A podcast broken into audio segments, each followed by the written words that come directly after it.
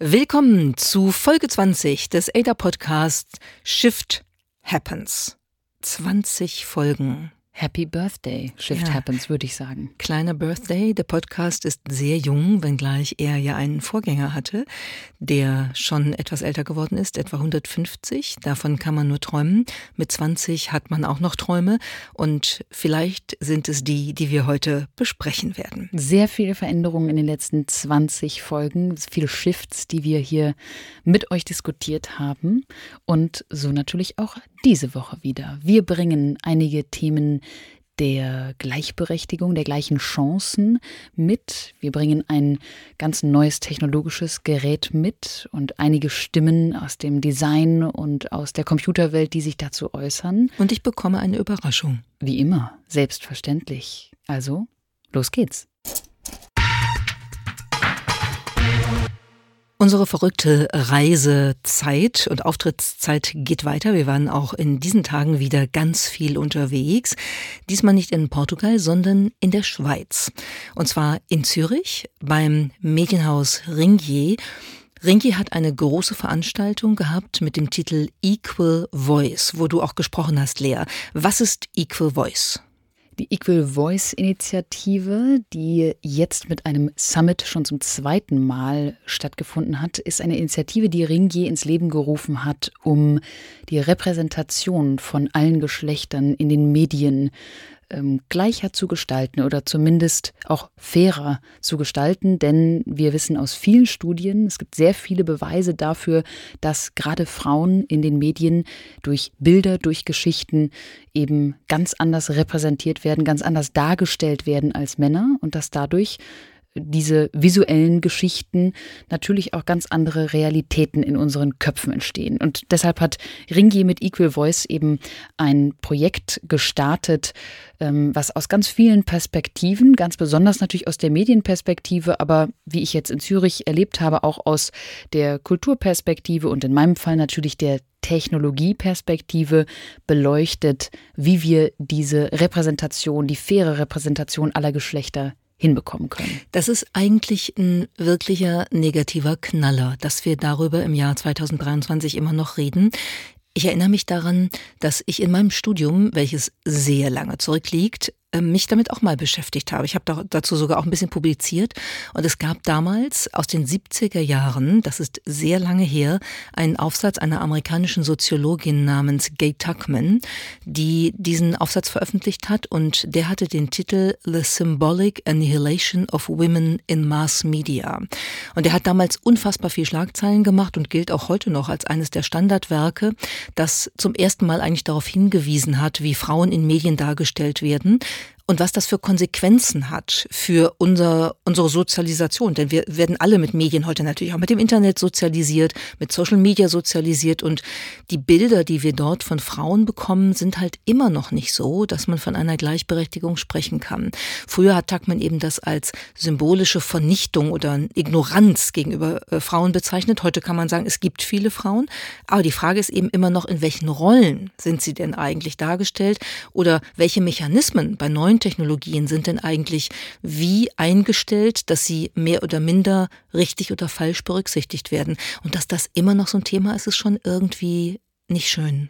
Ja, und es gibt seit Tuckman da ja auch viele andere Studien, wie beispielsweise viele von unserer Kollegin und Bekannten Iris Bonet in Harvard an der Kennedy School, die in ihrem sehr empfehlenswerten Buch dazu, da geht es rund um die Gleichberechtigung, beispielsweise auch gezeigt hat, dass selbst an einer renommierten Universität wie Harvard die Bilder von Frauen an den Wänden, die dort die Studierenden ja. sehen können, eben ganz anders waren. Erstmal hingen auch nicht viele Frauen an der Wand, obwohl es ja dann doch äh, viele in Machtpositionen gibt, die eben wie all auch die männlichen Präsidenten beispielsweise oder CEOs, die eben hätten dargestellt werden können. Und das hat Iris dann vor vielen Jahren auch angestoßen, das zu ändern. Und das macht eben etwas mit der Realität in unserem Kopf. Und genau das war auch Thema bei Equal Voice in Zürich. Und du hast ja da auch einen Vortrag gehalten. Ähm, natürlich, ähm, wie sollte es anders sein? Eher auf Tech, auf, auf künstliche Intelligenz ausgerichtet. Magst du uns ein bisschen erzählen, was du da gesagt hast? Ich habe es leider nicht hören können, weil ich schon wieder zu einem anderen Termin musste. Ich habe mich darauf fokussiert, was es eigentlich bedeutet, beim Thema AI, bei der künstlichen Intelligenz von vornherein mitzudenken, was für Bilder wir mit dieser Technologie jetzt erzeugen, die womöglich eine Vergangenheit kopieren, die eben, wie wir jetzt gerade besprochen haben, dann doch sehr verzerrt diese Realität darstellt. Also mal als ganz konkretes Beispiel, ich habe mit Midjourney, einer der Bildgeneratoren KIs, die es aktuell gibt, mal dargestellt einen äh, erfolgreichen CEO, was auf Englisch ja erstmal genderneutral ist. Ne? A successful CEO könnte ja ein Mann oder eine Frau sein. Und da kommt natürlich erstmal kommen dann nur Männer raus. Ebenso bei ähm, weiße Männer. Weiße Männer auch.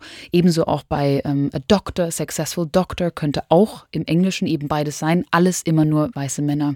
Dann habe ich mal versucht mit der Assoziation CEO einer Tamponfirma irgendwie diese KI dazu zu bewegen, womöglich auch mal eine Frau zu assoziieren. Und selbst der CEO einer Tamponfirma wird als weißer, in diesem Fall sogar glatzköpfiger Mann dargestellt, der lustigerweise vor einem riesigen Haufen pinker Tampons sitzt. Das ist wirklich ein geiles Bild. Du hast es mir gezeigt. Ich habe mich tot gelacht, weil es ist so unfassbar. Es ist so eine Mischung aus einer ähm, Succession-Staffelankündigung und äh, einer Vorstellung von Weiblichkeit durch pinke Tampons, übrigens auch in Raketengröße zum Teil, also wo man Größe wirklich ist denkt, einfach immer ein künstliche Thema. Intelligenz ist nicht immer intelligent. Das merkt man dann daran. Und einige fragen sich jetzt vielleicht, ähm, ist das denn wirklich so schlimm, dass da jetzt diese Bilder rauskommen? Nun ja, wir besprachen ja gerade all die Forschung aus der Psychologie, aus der Politikwissenschaft, aus der Kommunikationswissenschaft, die eben zeigt, dass das etwas mit unserer Vorstellungskraft macht, wenn wir immer wieder diese Bilder sehen. Und jetzt hast du auch gerade schon gesagt, das ist natürlich dasselbe beim Thema Hautfarbe. Es gab gerade eine tolle Studie von Bloomberg, die gezeigt haben, dass ähm, sie haben, glaube ich, über 5000 Bilder mit äh, verschiedenen ähm, Bildgeneratoren äh, er erzeugt. Und dort kommt immer wieder raus, dass je höher angesehen der Job, desto wahrscheinlicher ist es, dass es nur Männer sind, die dort zu sehen sind und auch weiße Männer. Und je niedriger angesehen und auch weniger bezahlt diese Jobs sind, je wahrscheinlicher ist es, dass A, Frauen gezeigt werden und B, auch nicht weiße Menschen. Und wenn wir das jetzt mal eben in die Zukunft denken, dass diese Maschinen jetzt gerade die Bilder unserer zukünftigen Realität schaffen, dann ist das natürlich schon etwas, was wir so nicht wünschenswert, ähm, ich jedenfalls nicht für wünschenswert halte und deshalb müssen wir da drangehen und jetzt mitdenken, wie die Datenlage beispielsweise ist zu diversen genau. Menschen, Gesichtern. Und das habe ich in Zürich thematisiert. Das ist ja e-, eben nochmal der wichtige Punkt, dass die Daten, auf denen diese KI-Systeme trainiert sind, eben tatsächlich natürlich auch oft mehr Männer ähm, reflektieren und dass sie sozusagen die Vergangenheit weiter schreiben, weiter fortschreiben in die Zukunft. Nun gibt es ja auch Menschen, die in der Vergangenheit stecken bleiben. Es gab dann einen Vortrag von einem Mann, den ich, nein, ich glaube, wir machen hier das Voldemort-Prinzip. The one who shall not be named.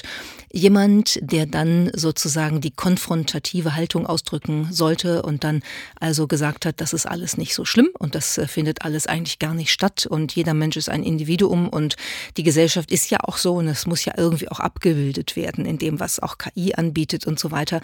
Es ist schon interessant, dass ähm, man an der Stelle dann feststellt, es ist ein, ist ein bisschen ein Kampfthema zum Teil auch immer noch. Es ist auch einfach eine Frage der Ignoranz und des Wissens über die Faktenlage. Also wenn heutzutage jemand noch auf einer Bühne behauptet, dass es schlicht keine Beweise gäbe, über die wir beide ja gerade schon zahlreich gesprochen haben, dann hat das einfach auch etwas mit Unwissen zu tun, muss man hier an dieser Stelle einmal so sagen. Oder mit Unwillen. Oder Unwillen. Unwissen und Unwillen. Tatsache.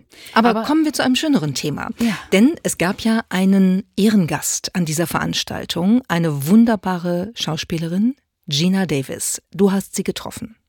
Es gab sogar gleich zwei Ehrengäste, Gina Davis und Anastasia. Ich habe also diesen Abend tanzend mit der Musik von der wunderbaren Anastasia verbracht. Jetzt beneide Aber ich dich wirklich sehr, dass ich nicht dabei sein konnte. Die war wirklich sehr funkig.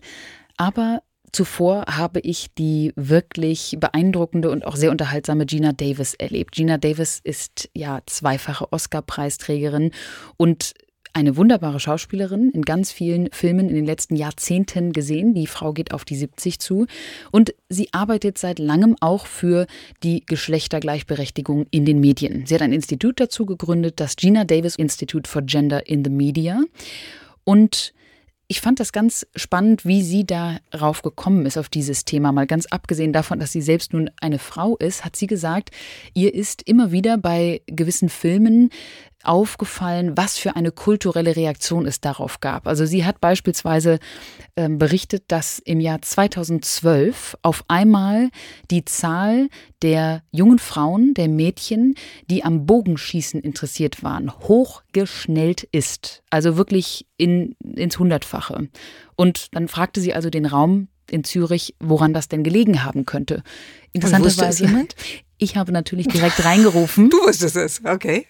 The Hunger Games, der ah, riesige okay. Hit, ja. in dem Jennifer Lawrence als Katniss eben Bogenschießen ähm, unter anderem. Sie macht viele Dinge, viele andere Dinge noch, aber sie, sie ist eben eine absolute Expertin im Bogenschießen. Und dieser Film hat nachweislich dazu geführt, dass sämtliche junge Mädchen, junge Frauen eben auch diesen Sport ausüben wollen. Und ebenso hat es Gina Davis erzählt, in einer Rolle, in einer Serie spielte sie nämlich die US-Präsidentin. Und auch dazu gab es Umfragen, vorher und nachher. Und der, den Einfluss, den Gina Davis mit dieser Rolle auf die jungen Frauen hatte, die dann eben sich eine Rolle in der Politik hat vor, haben vorstellen können, das war schon sehr beeindruckend. Sie hat da mehrere Zahlen zu mitgebracht. Ähm, übrigens ähnlich auch mit den X-Files, Gillian Anderson ja. in der Rolle der Scully, ähm, die viele Frauen bewegt hat, hat, in die Wissenschaft zu gehen, also in die Naturwissenschaften, weil die war ja so Forensikerin. Ich dachte und, zum FBI.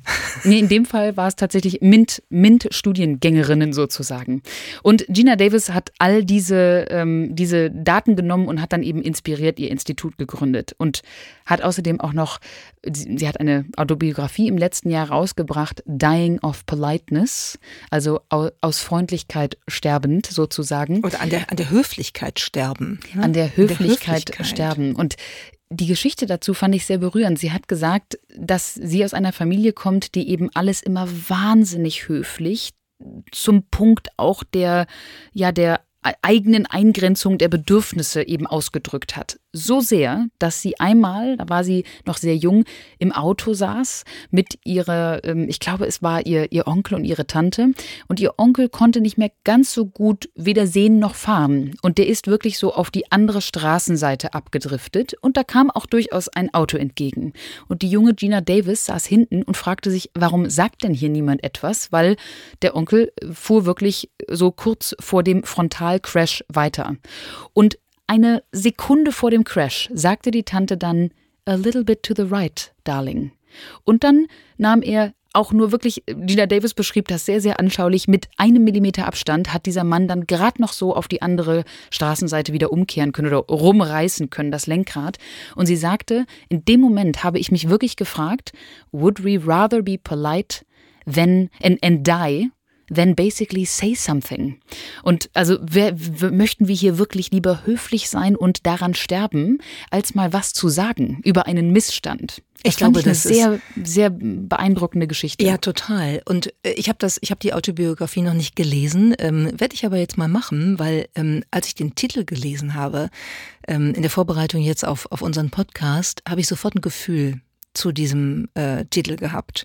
Und dieses äh, Nichts sagen, weil es, ähm, weil man so erzogen ist oder weil es sich aus Höflichkeitsgründen nicht geziemt, etwas zu sagen, ist natürlich auch in der ganzen Frage der Gendergerechtigkeit mhm. ein absolut relevantes Thema.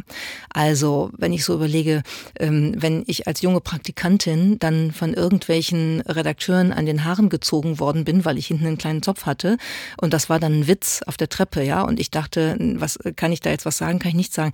Das sind ja so ganz kleine Anfänge, ne? Aber also unfassbar. Das ist unfassbar. Das würde ich heute natürlich auch im Leben nicht einfach hinnehmen. Aber ne, wenn man kleiner ist, wenn man so wirklich aus einer sehr höflich und zuvorkommend und nicht so aufbrausenden Familie kommt, ist das ein Thema. Und natürlich vor allen Dingen auch, wenn du Abhängigkeiten hast. Also wir denken an diese ganze MeToo-Geschichte rund um, äh, um die Filmbranche oder in der Filmbranche rund um Harvey Weinstein, wo natürlich natürlich bestimmte Formen von Politeness und anderen Faktoren, die dabei eine Rolle gespielt haben, Abhängigkeiten, einfach Powerplays, die da eine Rolle gespielt haben, dazu führen, dass insbesondere Frauen Dinge hinnehmen und irgendwie erst später realisieren, was das eigentlich bedeutet. Also ich fand den Titel richtig gut ähm, oder ich finde den Titel richtig gut, ihre Autobiografie. Und die Frau ist ja irgendwie schon in, in vielerlei Hinsicht beeindruckend. Auch so ein Institut zu gründen, sich dafür einzusetzen, wie du es jetzt beschrieben hast, ist ja wirklich toll. Role Modeling par excellence, kann man sagen. Und das gilt ja auch für eine Rolle, die sie gemeinsam mit einer anderen berühmten Schauspielerin, nämlich mit äh, Susan Sarandon, in einem ganz, ganz großartigen Film gespielt hat, nämlich in dem Film Thelma and Louise aus dem Jahre 1991, den Ridley Scott damals produziert hat. Wir haben den nochmal gesehen, den Film, und ich bin da auch jetzt nochmal drauf gekommen in der Verbindung mit deiner Begegnung mit äh, Gina Davis, weil sie eigentlich in dem Film ja eine Frau spielt, die genau diese Politeness, Naivität und vieles hat. Sie ist ja sozusagen dann in einer Bar, oder die beiden Frauen sind in einer Bar, während sie sozusagen ihren Roadtrip begonnen haben. Und dann macht sich so ein Typ an Gina Davis ran und versucht nachher draußen auf, auf einem Auto sie zu vergewaltigen. Das passiert nicht. Ähm, warum passiert es nicht? Weil äh, Susan Sarandon diesen Mann erschießt. Der ganze Film begleitet zwei Frauen, die, die wirklich auch beide eine ganze Reise durchmachen. Und an Gina Davis Rolle finde ich sehr besonders. Du hast gerade schon beschrieben, sie startet als eher naiv und auch durchaus immer sehr höflich, auch in dieser ganzen Situation, die dann sehr dramatisch eine Wendung nimmt auf dem Parkplatz. Und sie entwickelt während des Films eine, eine, ein irres Selbstbewusstsein und blüht richtig auf. Und das hat übrigens Gina Davis auch auf der Bühne beschrieben, dass für sie Role Models nicht die sind, die immer die richtigen Entscheidungen treffen, sondern die modeln, also die auch mal darstellen, wie man ein, ein, ein Wachstum, eine Reise auch ähm, äh, durchlaufen kann. Und das fand ich bei diesem Film sehr bezeichnend, denn beide haben ja ein durchaus, ähm, sagen wir mal, dramatisches Ende ganz am Schluss dieses Films nach einer wirklich sehr aufregenden Flucht. Denn nach einem Mord auf dem Parkplatz kann man sich das in Amerika sehr gut vorstellen. Da rasen die beiden erstmal mit ihrem Cabriolet davon und dann passieren noch viele verschiedene kleine Abenteuer. Es geht noch um einen explodierenden Truck beispielsweise und um einen Polizisten, der im Auto landet und zwar hinten im Kofferraum. Es ist ein irrer Film. Er führt durch zwei amerikanische Nationalparks. Er ist also auch landschaftlich sehr, sehr bewegend. Und Gina Davis und Susan Sarandon als Thelma und Louise, die springen dann am Ende in eine sehr interessante Richtung. Ja, und das ist sehr umstritten, ob man das als Role Modeling bezeichnen kann oder nicht. Das ist, als der Film publiziert wurde, hat es eine Riesendiskussion darüber gegeben, weil die beiden sich eigentlich am Schluss als sie an einem Abgrund stehen, angucken und sagen, was machen wir jetzt? Hinter ihnen die Polizei, vor ihnen der Abgrund. Und dann gibt es ein kurzes Gespräch, was man vielleicht im Sinne des Themas, was wir besprechen, ähm, als solches beschreiben könnte, dass sie sagen, wir haben eine gleichberechtigte Stimme und ein gleichberechtigtes Recht zu machen, was wir wollen. Und wenn ihr uns nicht lasst, dann entscheiden wir uns für eine extreme Variante. Und das ist der kleine Dialog am Schluss. Okay, then listen. Let's not get caught. What are you talking about? Let's keep going. What do you mean? Go.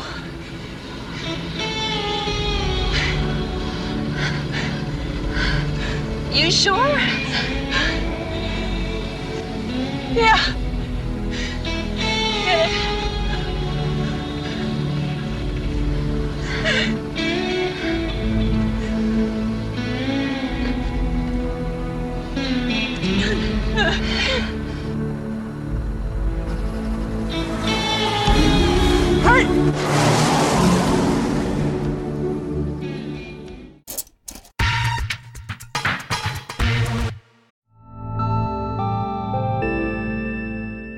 Werbung.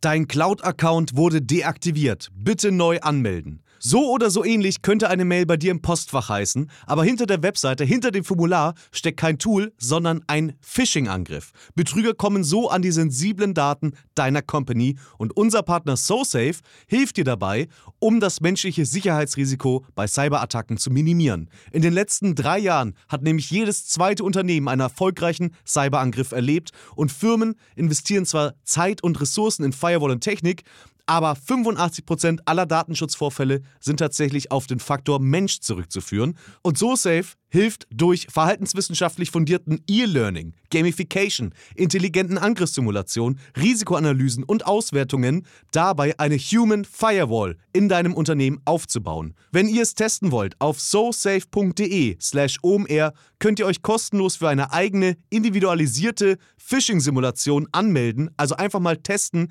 wie eure Klickrate im Unternehmen wäre auf solche Mails. Bisherige Unternehmen hatten da zum Beispiel 30 Prozent. Ihr könnt gucken, ob euer Unternehmen über- oder unterbietet. Alle Infos auf sosafe.de/slash omr.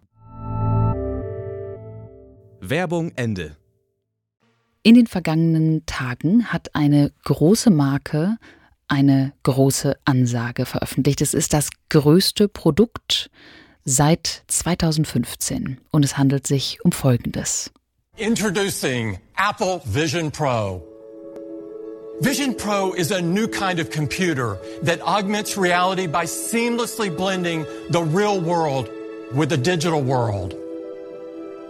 It's the first Apple product you look through and not at. I believe that augmented reality is a profound technology. Blending digital content with the real world can unlock experiences like nothing we've ever seen.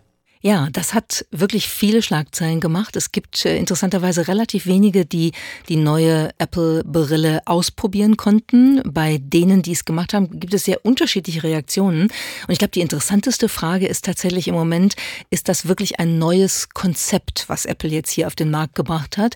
Weil äh, Apple setzt ja offenbar wirklich ganz konsequent auf Augmented Reality, also die Mischung von Virtual Reality und tatsächlicher Wirklichkeit, wie sie uns umgibt. Das scheint sozusagen der Zugang zu sein, den Sie jetzt für sich in Anspruch nehmen wollen.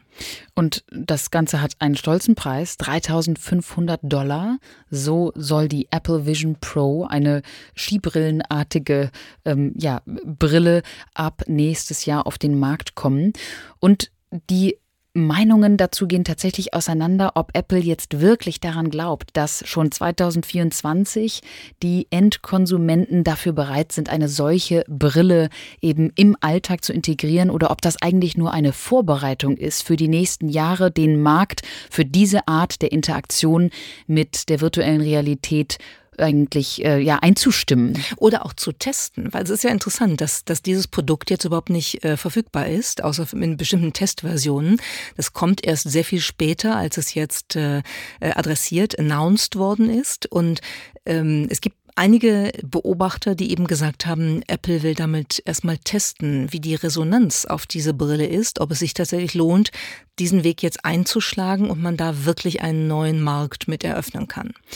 Und jetzt haben wir zwar schon ein paar Mal den Begriff Virtual Reality, die virtuelle Realität hier mit eingebracht, aber wie du anfangs sagtest, Miriam, ist das Besondere an der Apple Vision Pro tatsächlich, dass sie eben darauf setzt, nicht komplett in eine 3D-Welt abzutauchen, sondern 3D virtuelle Entitäten oder Einheiten auf die Realität zu projizieren. Also die Augmented Reality, die vermischte oder angereicherte Realität. Und Apple hat dafür einen ganz besonderen Begriff verwendet nämlich den Begriff Spatial Computing.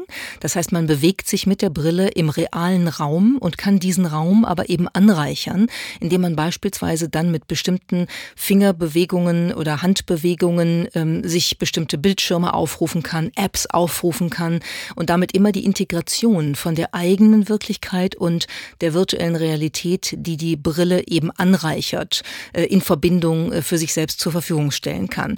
Das ist schon, schon ziemlich spannend spannend, finde ich, weil man sich natürlich vorstellen kann, dass das für, für die Erfahrung, einen Film zu gucken, ja, äh, eine Naturdoku zu gucken oder irgendwann auch zu arbeiten, irgendeine ganz besondere ähm, neue Herangehensweise sein kann. Ich stelle mir so vor, wenn ich irgendwann sitze und einfach mit so einer Brille im Raum auf einem mir selbst herangezogenen Bildschirm tippen kann und sozusagen meine Handbewegungen in der Luft dann so identifizierbar sind, dass ich damit Text schreiben kann. Ich brauche gar kein Device, gar kein Endgerät mehr. Das wäre dann wirklich die Revolution. Und wir haben jemanden gesprochen, der sich mit diesen gemischten Realitäten irre gut auskennt. Er ist Softwareentwickler, Designer und Künstler und vor allem auch Co-Gründer von Journey, einer Plattform für das Metaverse, die virtuelle Realität, die vermischte Realität. Wir haben bei Ada auch schon mit Journey zusammengearbeitet für unsere Events, die wir ja auch durchaus in gemischten Realitäten schon haben stattfinden lassen. Sein Name ist Christian Mio Leclerc und wir haben Mio einmal gefragt, was denn das wirklich Besondere am Spatial Computing ist, so wie Apple es durch die Vision Pro kürzlich vorgestellt hat. Statt sich nur auf immersives Videospielen zu konzentrieren, fängt das Designprinzip mit dem gesamten Betriebssystem an. Das heißt, wann sind wir im virtuellen Raum? Apples Antwort ist, ab jetzt immer. Wir legen also unsere Apps in unserem Zimmer aus, erfassen sie und fokussieren sie mit unseren Augen und aktivieren Optionen mit Daumen und Zeigefinger. Diese Apps sind die Apps unseres Betriebssystems. Das heißt, welche Apps sind denn jetzt im virtuellen Raum?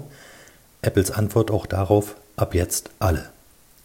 Arbeit, Kommunikation, Entertainment. Es handelt sich somit nicht um eine immersive Erfahrung on top als spannendes Erlebnis in tollen Welten, sondern um einen historischen Angriff auf das seit 50 Jahren vorherrschende Modell der Maus, Tastatur und Bildschirm als Gesamtkonzept integriert ins Betriebssystem.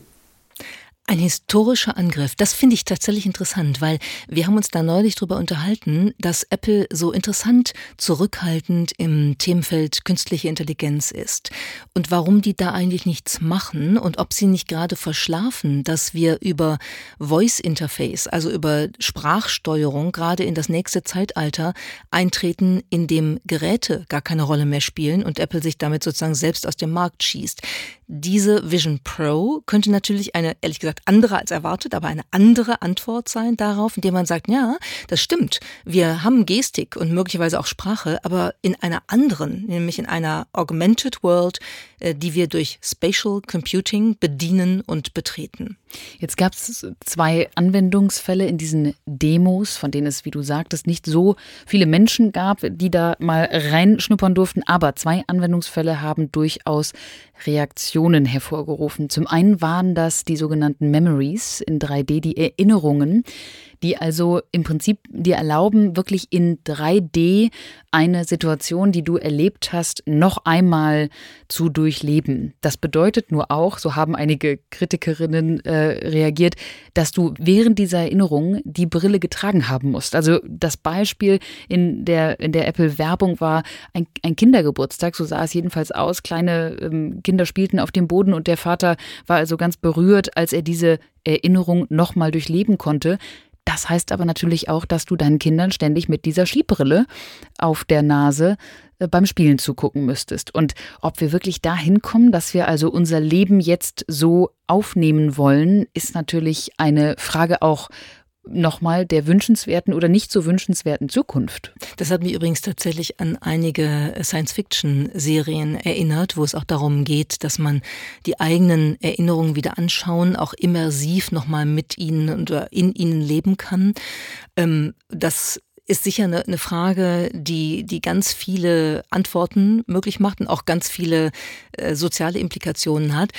Es gab auch den, den äh, einen Kritiker der New York Times, der gesagt hat, ähm, man kann mit Avataren kommunizieren, also mit einer Person, die dann in einem fast lebensrealistischen Avatar äh, abgebildet ist, in der Kommunikation, in dieser Spatial äh, Computing Reality.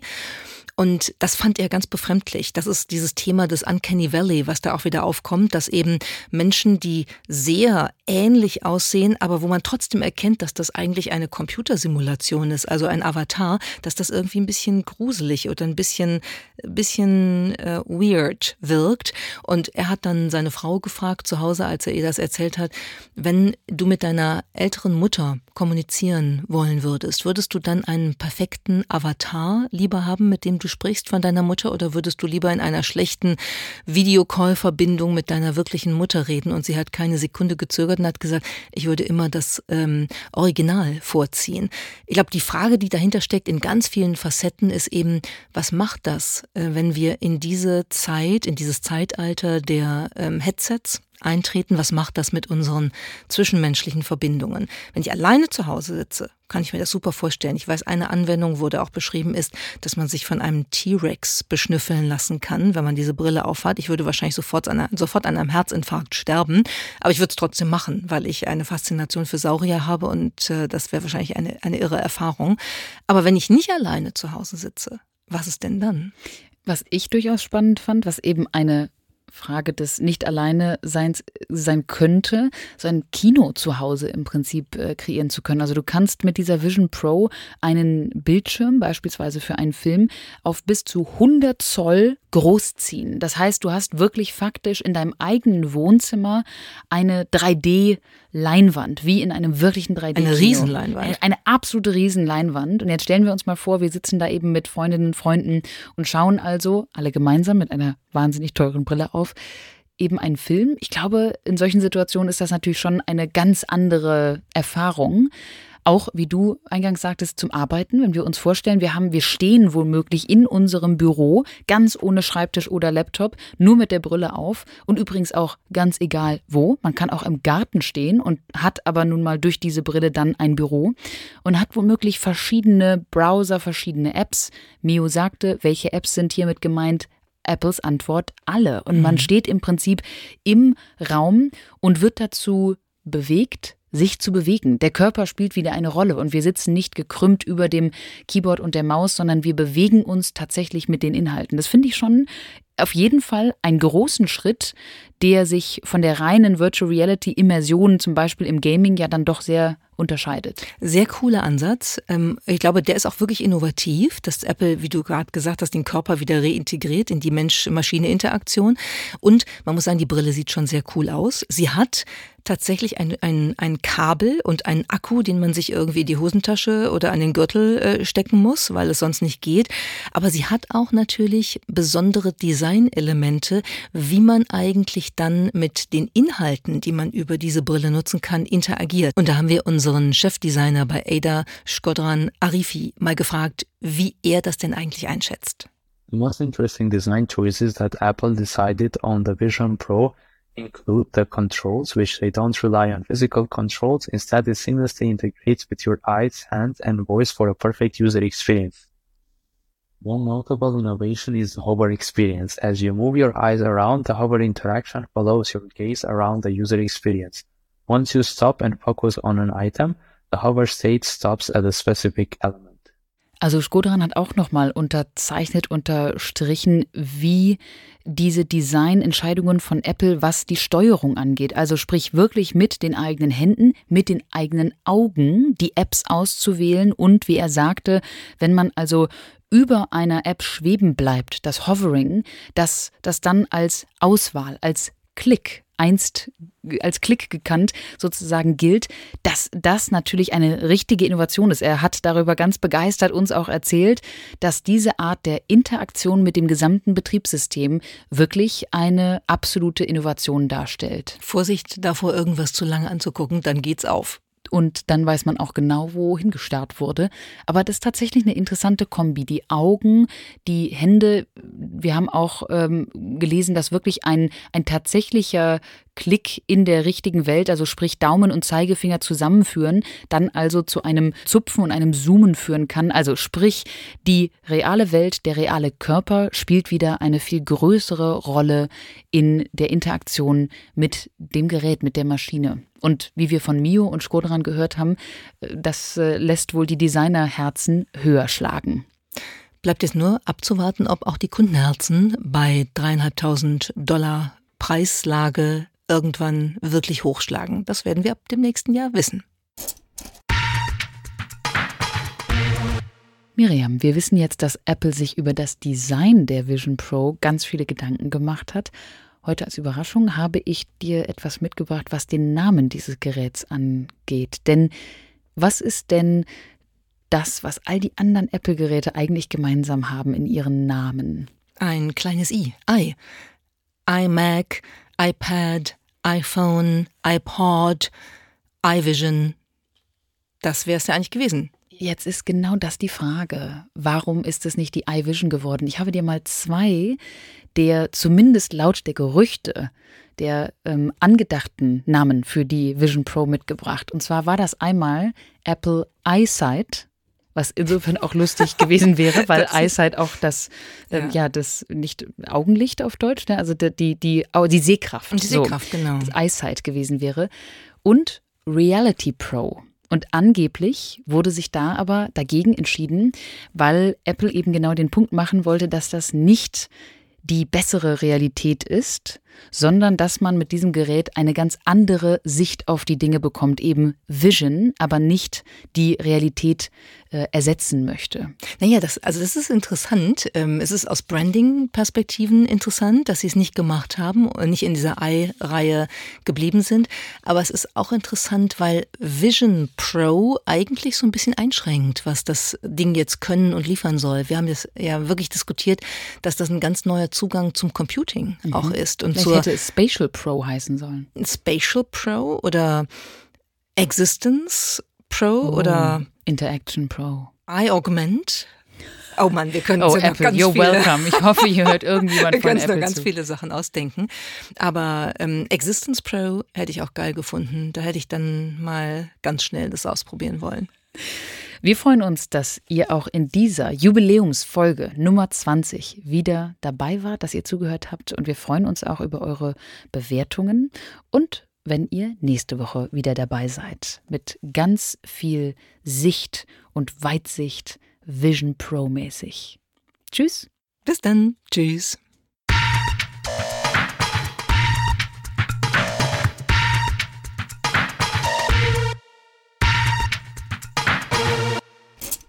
Shift happens.